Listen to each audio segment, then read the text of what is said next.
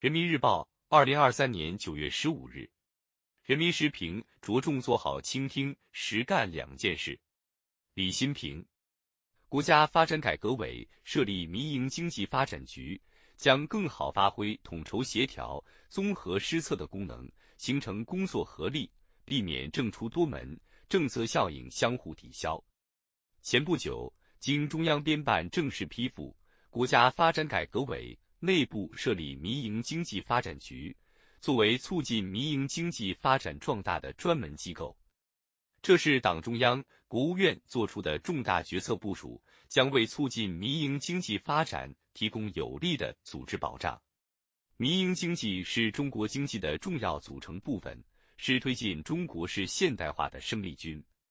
支持民营经济发展，是以习近平同志为核心的党中央的一贯方针。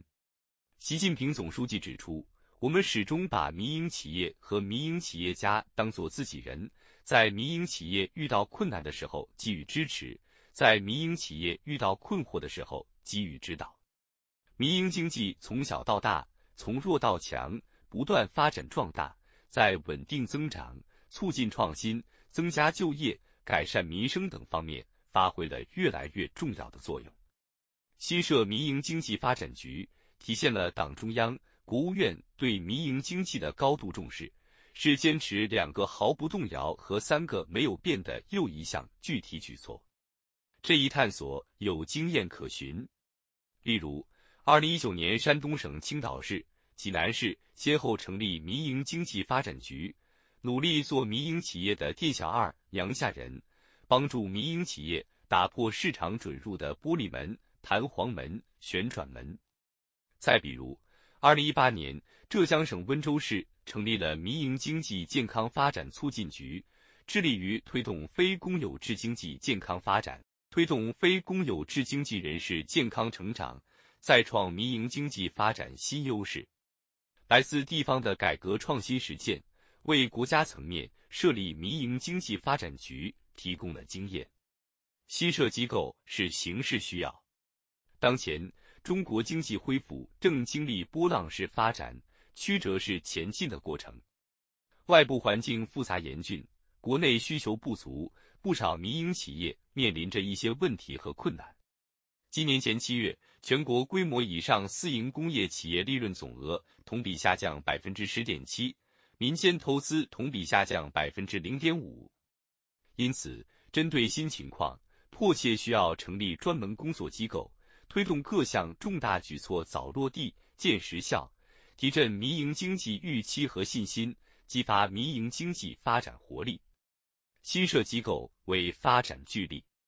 民营经济工作涉及面宽、政策性强。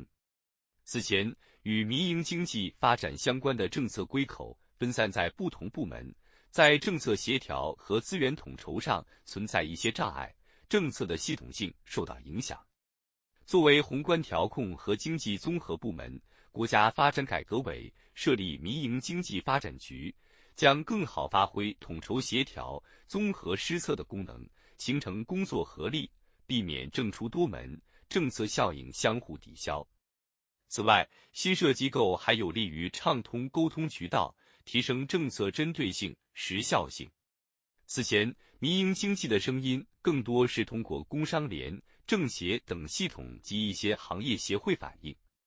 民营经济发展局直接对接民营经济，进一步畅通了民营企业与政府的沟通渠道，能够让民营经济运行的实时情况及企业诉求及时反馈到政策制定部门，有利于及时发现问题、解决问题。新设民营经济发展局，社会各界寄予厚望。国家发展改革委表示。新机构将着重做好倾听、实干两件事。倾听主要听民营企业的真实声音和发展诉求，建立与民营企业的常态化沟通机制；实干注重做好政策落实的跟踪问效，确保政策落实落细。有网友热议，希望民营经济发展局成为民营企业和民营企业家的娘家人，表明社会各界寄望于新机构。为民营企业真解决问题，解决真问题。今年以来，支持民营经济发展的政策力度不断加码。中共中央、国务院关于促进民营经济发展壮大的意见发布后，各地区各部门推出一系列政策举措，助力民营经济发展壮大。以设立民营经济发展局为新起点，相信民营经济发展环境将更加优化，活力将充分释放，为高质量发展注入更多动力。